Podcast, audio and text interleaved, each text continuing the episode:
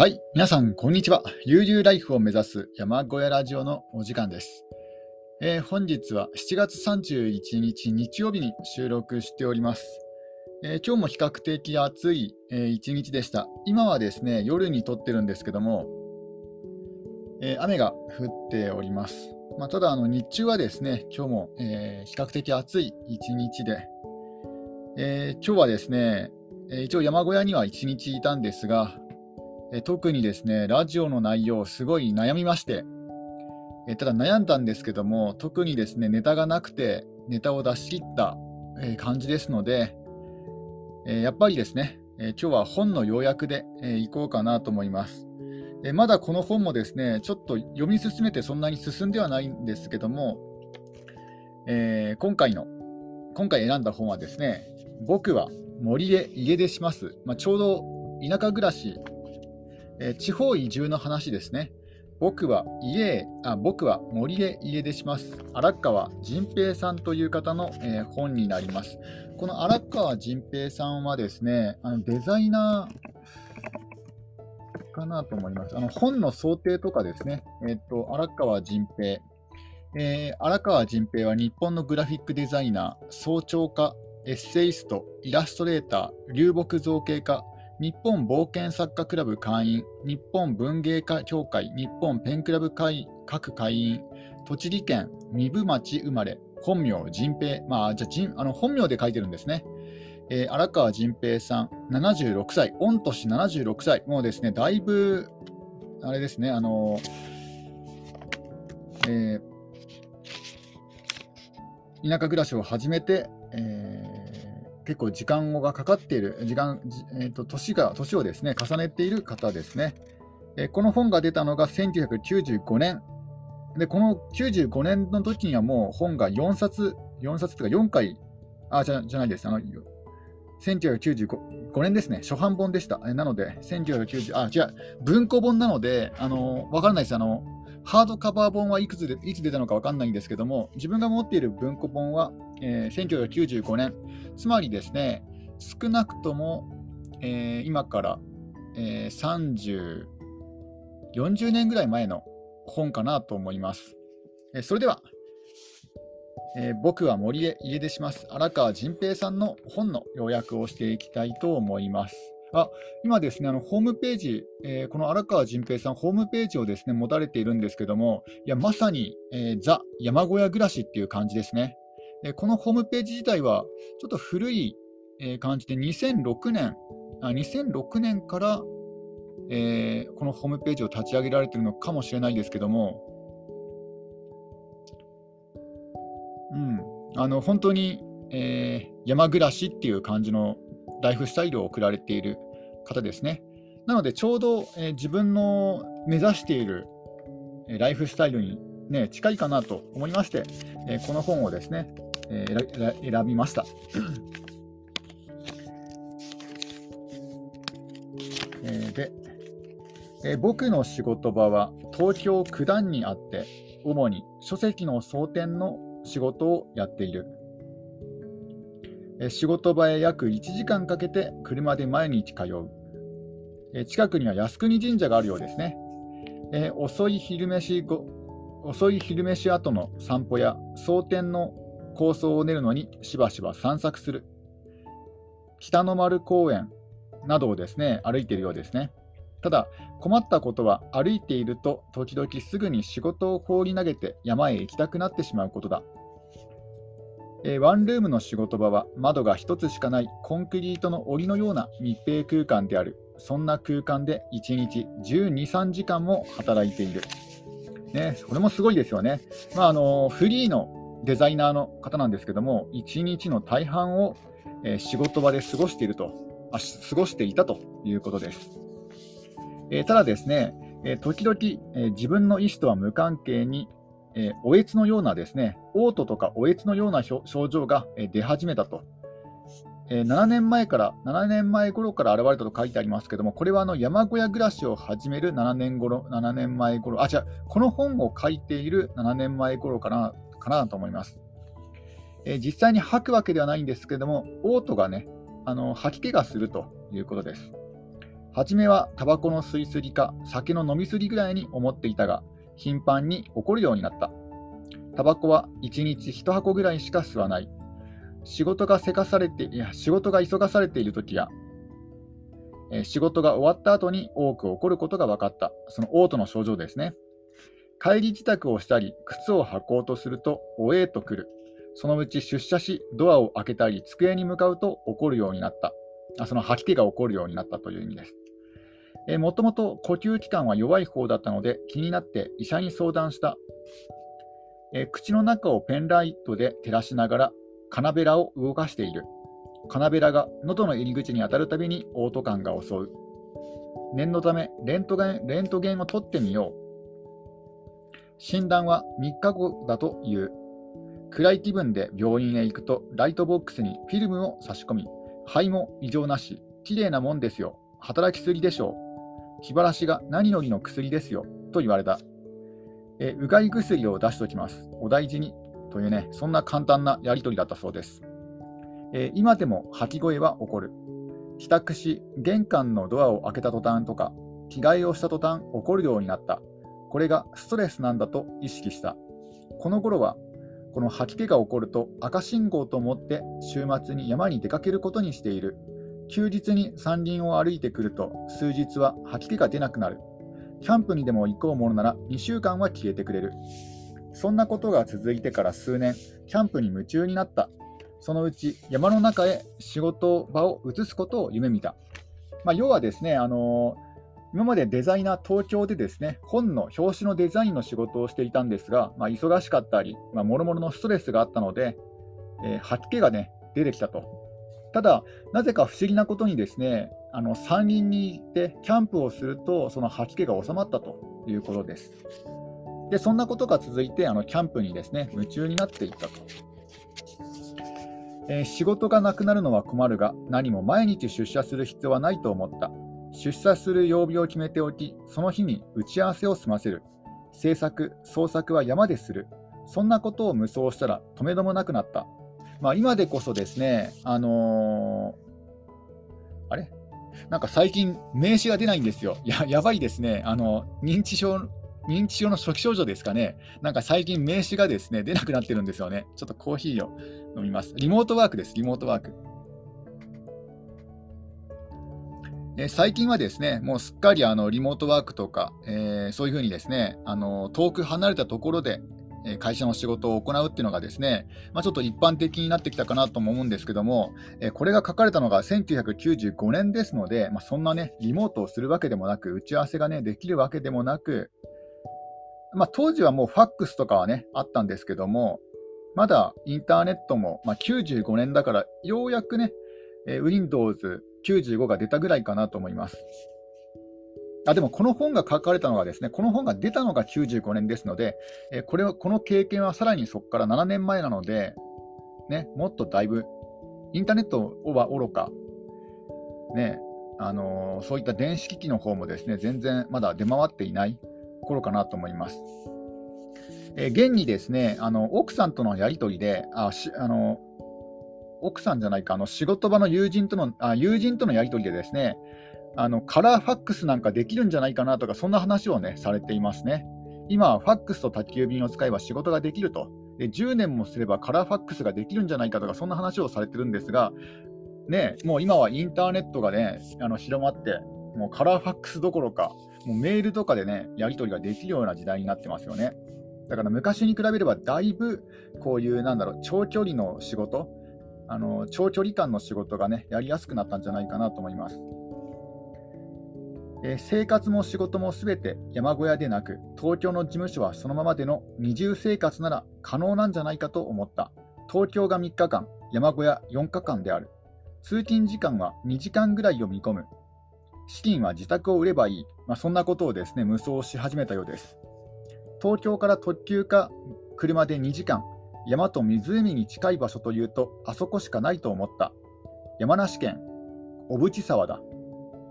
ね、あのー、二拠点生活をしたいと。その場所の、そのベースとなる場所は、もう山梨県小淵沢しかないと決めたようです。まあ、東京からの距離、そして山と湖に近いとね、そういう条件で決めたようです。何よりも八ヶ岳の南麓なのがいい。後ろに八ヶ岳、前に南アルプスが見える。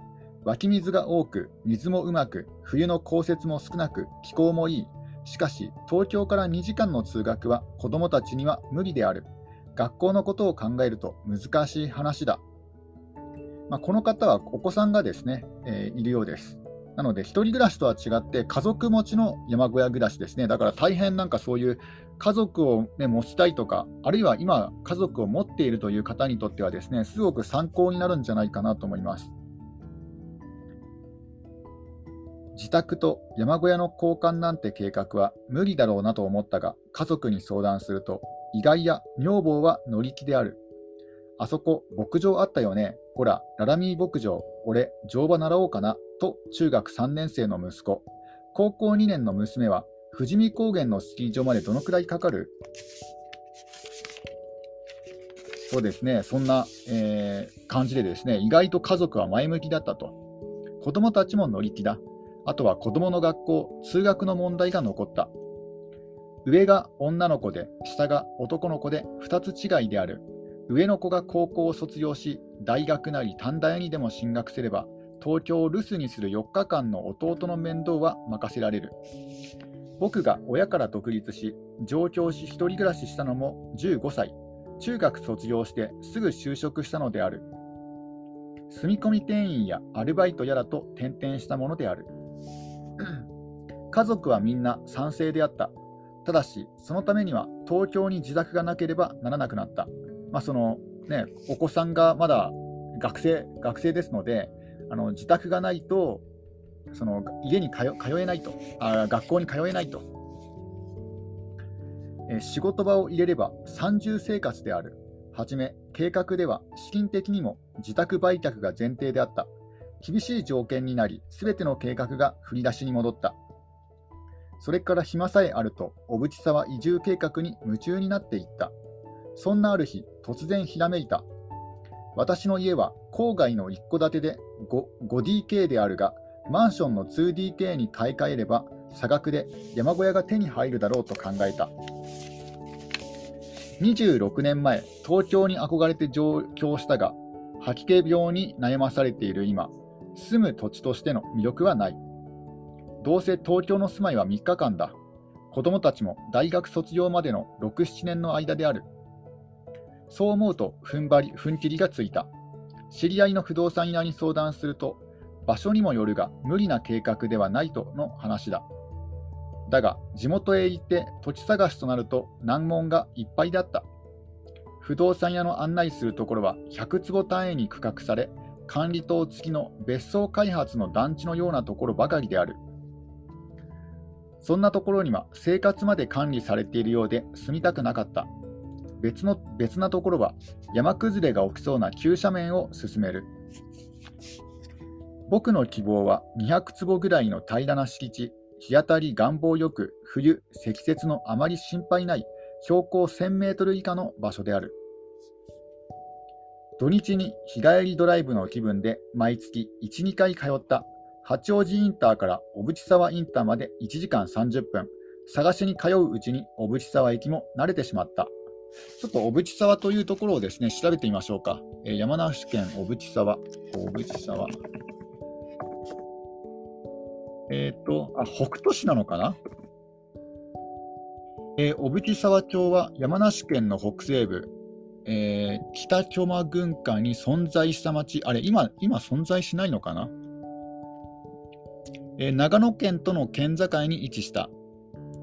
えー、2006年3月15日、平成の大合併によって隣接する北斗市へ編入し、合併したため消滅した。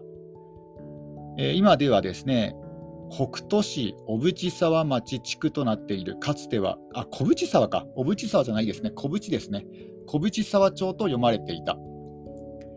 山梨県北斗市を選んだそうですね。山梨県北斗市というと、多くのね、あのー、小屋暮らしされている方、B ライファーの方が、えー、住まれているところですね、えー、この方はですね、山梨県北杜市を選びました。今でこそ、こういった節約生活の舞台は、表舞台はですね、あの千葉県の、あの南房総あたりかなと思うんですけども、えー、この、えー、荒川仁平さんは山梨県小淵沢を、えー、そういうですね2拠点生活の、え舞台としたということです。小淵沢、あ小小淵沢、この北斗市は一度しか行ったことがないんですよね、自分も。なので、あのー、で一度だけ行って、しかもそのそんなに、ね、滞在したわけではないので、どういうところかというと、まだはっきりとですねちゃんと答えることはできないんですが、割とあの駅とか、あとは買い物するところに近かったような気がしますね。だからそんな不便でもないかなと思います。うんえー、自分が行ったのは、えー、季節は春春か秋ぐらいだったかなと思うんですけども、その頃はですねちょうどいい気候でしたね。うん、だから悪くはないんじゃないかなと思います。あの道の駅とかもですね、割とこうあったりとか、だからアウトドアするには良さそうな場所でした。ちょっとドリンクを飲みます。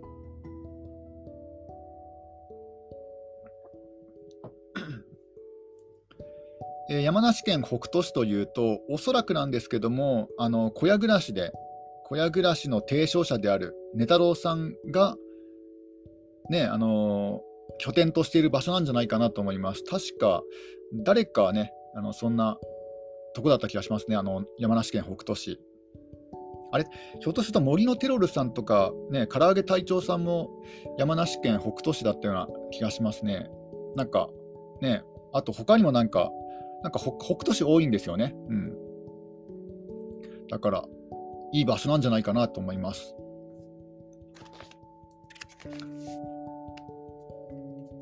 で、積雪が少ないっていうのもいいですよね。冬、積雪があまり心配ないと。えー、土日日帰りドライブの気分で毎月1、2回通った八王子インターから小淵沢インターまで1時間30分。えー、20箇所も、えー、物件を見て回った頃から少しずつ友人や知人が増えてきた。行くたびに必ず寄るレストランの主人は脱都会で店を開いた人だ。話を聞いていると地元民と新住民との関係が面白い。新住民同士の確執も参考になる。現実の生臭い話を聞くと、祭事には関わりたくない心境だ。あまり立ち入った付き合いは考えものねえ。帰り道、女房はため息混じりにつぶやいた。物件周りも30箇所になろうとしている頃、不動産屋も初めの業者と変わっていた。やっぱりですね、あの物件1、2件探して決めるよりも、何件もですね見て回った方がいいんだなと、この方は30件以上ね、見て回ったということです。で、不動産屋とのですねやり取りも、えー、荒川さん、面積が希望より多いんだが、見てみますかそしたら、小淵以外で探しましょうよ。最後のつもりのような口ぶりで、えー、案内人のですね業者の T さんは案内した。車がうっそうとした林の中の道を進み、細い脇道に入ると急に開けた土地があった。ここです。少し広いです。希望の2倍はあります。分割は無理だと思いますよ。一目惚れしてしまった。しばらく林の中を隅から隅まで歩き回った。高台に登って俯瞰してみた。見てみて、こんな大きな猫柳の木があるわ。女房も気に入ったらしい。手前に湧き水の小川が流れている。小川に手を入れて洗う。冷たくて気持ちいい。時々イワナが登ってきますよ。実にいい小川だ。この川は2、3年のうちに整備されて流れは流れは境界に沿った場所まで移ります。ここは通りからも樹木に遮蔽されて見えないだろう。背後の林にも当分家は建たないという説明だ。T さん、分割を社長に聞いてください。頼みます。分割するとすれば荒川さんはどう割りますか？小川に沿って手前半分では奥の真ん中のくるみの木からこっちの2本目のもみの木を結んだ線のこちら側です。それなら可能かもしれません。しかし、奥の出入りの道が取られるから半分より少なくなるかもしれませんね。返事は2、3日待ってください。というですね、そんなやり取りを、えー、されたようです。不動産屋と。えー、僕は興奮していた。理想の土地を見つけるまで1年かかった。標高900メートル、永住するにも積雪の心配はない。敷地は広く500坪近い。手前の東側境界を湧き水の小川が流れ、眺めはまあまあだ。敷地の奥の境界が6メートルぐらいの高台になっていて、その向こうは牧草地になっている。雑木林のようで、産地では比較的平坦な地形である。小屋を建てるのに整地する必要はない。電気も電柱3本までの引き込み線は無料だそうだ。水は町営の水道券が30万円だという。井戸を掘っても同じぐらいの金額はかかるという。駅からも中央高速も高速の小淵沢インターからも車で10分とかからない。もうこれ以上の土地とは出会わないと思った。えー、そういう条件のですね、あの素晴らしい条件の土地だったということです。普段は女房に諌められるのだが、今回、今夜は様子が少し違う。よほど気に入ったようだ。そして山小屋の資金がどうしてもできなければ、その時は半分売ればいいじゃない。まあ、土地をですね、土地をも半分売ればいいじゃないと、そういうふうに言っていたと。僕もその気になってしまった。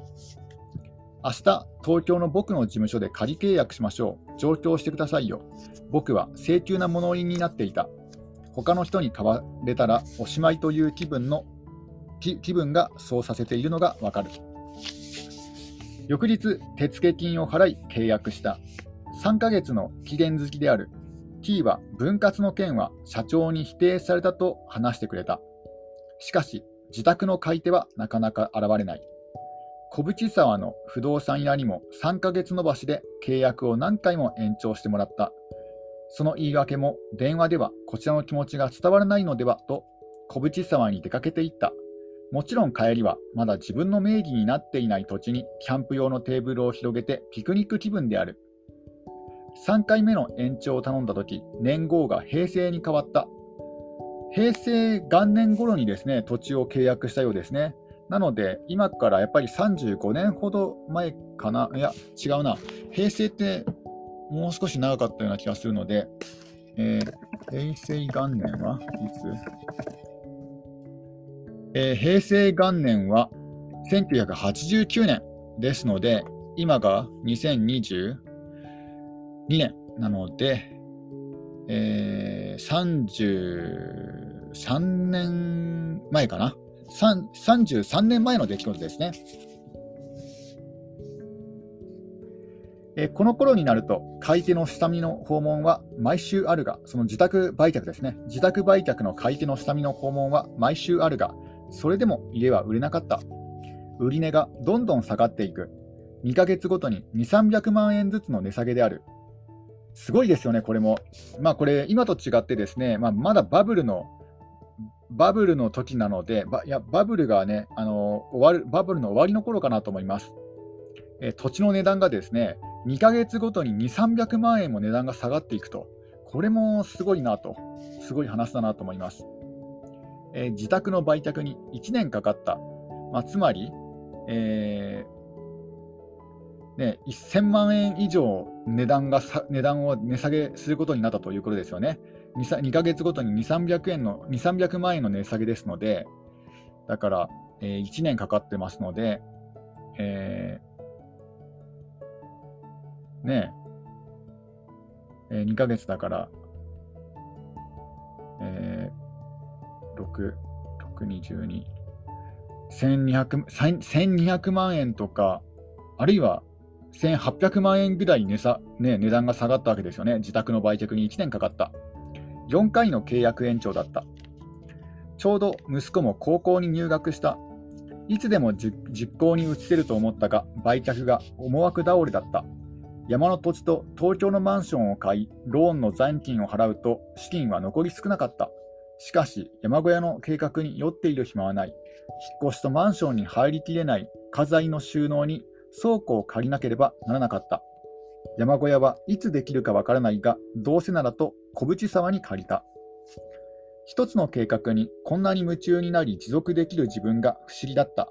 たかが山小屋じゃないかと思う。今まで15年の間に建売り住宅を2回買っては売った。これもすごいですよね。あの建売住宅を2回も買ってるんですよ。このね、あの荒川仁平さん、だからすごい優秀な方だったんじゃないかなと思います。あの貯金とかですね、お金稼ぎとか。それまでも賃貸契約の更新ごとに引っ越しをしていた。結婚してからも5、6回引っ越している。住宅資金の積み立てもしたことがない。2回に分けた引っ越しも済むと頭の中が山小屋を覆い出した。帰宅すると毎晩小1時間ウイスキーとスケッチブックで遊んだ。休日やキャンプの帰りに何度も小淵沢に行った。イメージスケッチを描き、計画に良い楽しんだ。時々日曜大工の真似事をしていたので、電動工具は一通りは持っていた。自宅の庭に4坪のデッキを作ったり、ガーデンテーブルを作ったことがある。さまざまなログハウスメーカーにも足を運んだ。女房は何社からもログハウスカタログを取り寄せてきた。だが、その組み立てキットの値段を見ると、自分で建設工事をしたとしても無理な値段だった。自力や友人と共同で建てられた山小屋も見て回った。そして体験談も聞いた。キットでなければ安くできるのであるが、どのログハウスもその完成度は納得できなかった。所詮素人大工だ。住宅集や建築雑誌を読み漁っているうちに、普通の住宅でもいいような気になっていった。イメージがどんどん膨らむ。膨らんでは乏しい資金の現実にしぼみ、また膨らんだ。で、ここがですね、まあ、序章になりますね。あのエピローグあと、プロローグになりますね。で、ちょっとここここからですね、回想になるんですけども、ちょっと昔話になりますね。えー、焚き火をですね、焚き火が趣味になっていったその、えー、流れについて、えー、語っております。え33歳の時、都心から中央線で1時間ほどかかる郊外に建て売り住宅を買って移り住んだ。家から5、6分歩くと多摩川があり、河川敷には広大な茅と足の藪や中州の石瓦があり、さまざまな野鳥が群れ遊んでいた。引っ越して幾日目かの休日に小学1年の息子と小学3年の息子娘と愛犬に引っ張られて河原に散歩に行った。草の匂い、風の匂い、太陽の光までも石ころに反射して匂うような気がした。僕は明るい光の中で幸せな時を過ごしていた。その時、不意に子供の頃の懐かしい風景の感覚が蘇るのを覚えた。僕は北関東の古い小さな城下町で生まれ育った。えー、確か栃木県だった気がしますね。えー、栃木県出身の、えー、荒川仁平さんです、え河原は僕らの遊び場だった。小学生や中学生の頃の思い出といえば何かにつけて河原が舞台になっている。水泳や焚き火を覚えたのも河原。隠れて同級生の女の子と淡い恋を語ったのも、組対抗の喧嘩をやったのも河原であった。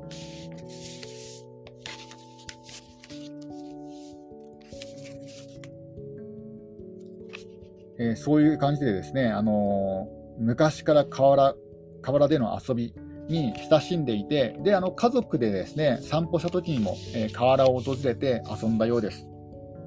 えー、釣り、虫取り、小鳥取り、キノコ取りと学校から帰ると山川を、山河を駆け回っていた。さまざまな河原での遊びも息子に伝えたいと思うようになっていた。アウトドアライフやキャンプの入門書を読んでみた。だが書いてあることは子供の頃父親や近所の年寄りから教えられ教わ教え教わ教えられた山や川での行動の知恵と大して変わりなく特に目新しい知識ではなかった。ただ道具は豊富で欲しくなるものばかりだが、自分流の方法で楽しもうと思った。